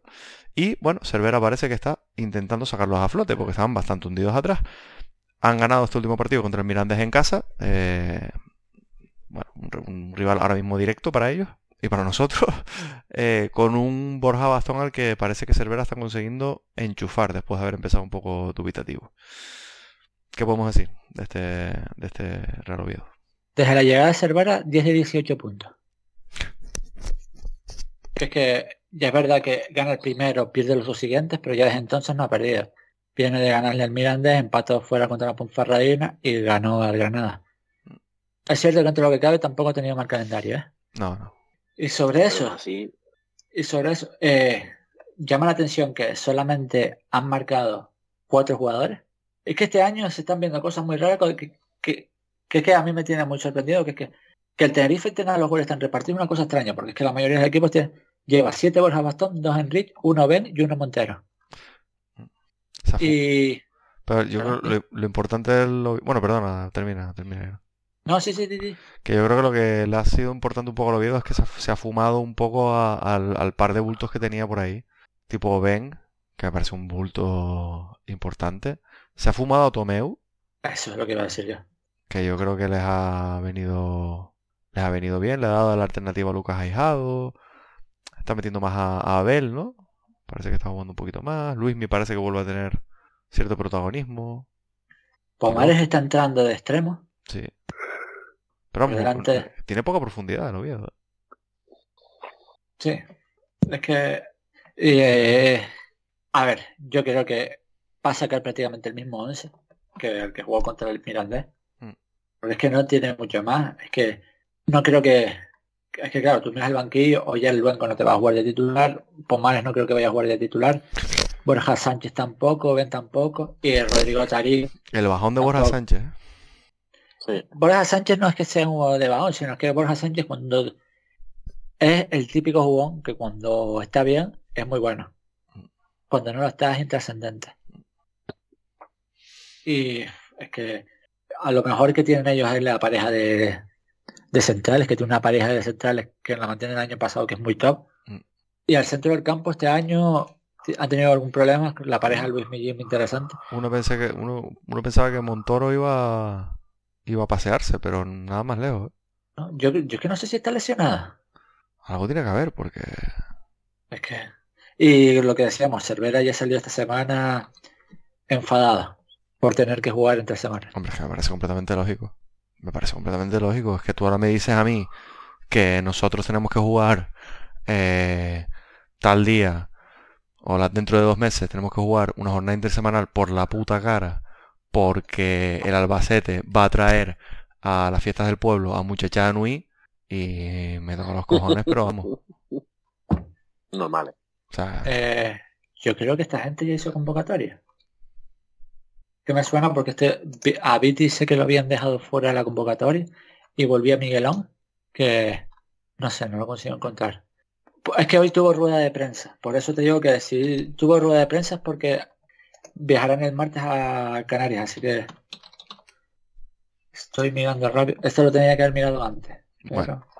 eh, convocatoria, convocatoria, hay convocatoria. Brad, Jambrit, Rodri, Costa, Luismi, Borja, Borja Sánchez, Marcelo, Dani Calvo, Tomeo Nadal, Jimmy, Oyer Luengo, Ben, Hugo Rama, Pomares, Enrich, Luca, Bretones, Mangel y y. No, yo creo que vuelve Jambrit y ya. El resto, lo- la misma convocatoria. Eso, no, no- Montero no está. Ah, bueno, y- no, Rodríguez Rodrigo Tarín. Eh, eso sí, al final, y ya sabemos cómo son los equipos de, de Cervera, muy peleones, equipos, equipo que puede ser muy counter de nosotros. Mm. Si nos dejan a nosotros el, el- el balón y demás, podemos llegar a sufrir un pelín más. Y habría que, que ver. Y yo para el Tenerife espero cambio. Sí, pues yo no sé el qué, porque me imagino que atrás va a ser lo mismo Sergio Sipsic. Sí, sobre todo porque ¿Cuál Carlos de Ruiz no llega. Carlos Ruiz no está. eh, al medio será jurado Aitor. Sí, Que por cierto, eh, Dep Larrea, ¿dónde está? ha perdido. Nunca se supo. ¿eh? perdido todo. Eh, y no es un palo de Ramis, ¿eh? Arriba. Me parece que No, tam- no, no, tampoco es- da ningún motivo para, para estar. Volvió de la lesión bastante mal. Yo creo que Waldo Teto. Waldo Teto, arriba Enrique Iván por, Gallego. por, por incomparecencia Iván. Yo creo que Iván Garcés. Me la voy a jugar con Iván Garcés. ¿Tú crees que, que va a señalar tanto a Enrique? ¿Por qué señalarlo, eh? Yo creo que simplemente está mal. y Garcés ya había sido titular en el último partido y de hecho no hace nada mal partido el partido que contra el Burgos. A mí es que Garcés me gusta, lo que pasa es que es más fallón que una escopeta feria, pero es que me gusta, joder. Me parece que da un carácter que es necesario al Tenerife. Pero siendo un fallón, es el delantero que más ocasiones tiene. Sí, sí, sí.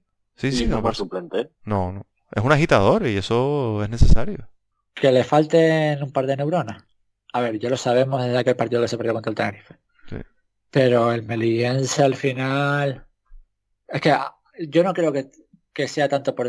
sino es que Gallego necesita parar. Es que no está muerto físicamente. Mm. Y a lo mejor a Gallego le viene mejor entre un partido de 30 minutos. Y a lo mejor 30 minutos o incluso alguno más hay que empezar a darle a Sam. Que ya viste el otro día que es el único que de verdad se puede ir en uno contra uno. Porque Waldo todavía tampoco tiene chispa y es el otro que se puede ir de uno contra uno. Y al final Waldo lo tiene un poquito por para buscar disparos y demás. Y es que en defensa, sin José León, sin Carlos Ruiz, y a Nacho no la vas a meter por puñal por mucho que te haya hecho un mal partido. Eso que sí que sería señalarlo.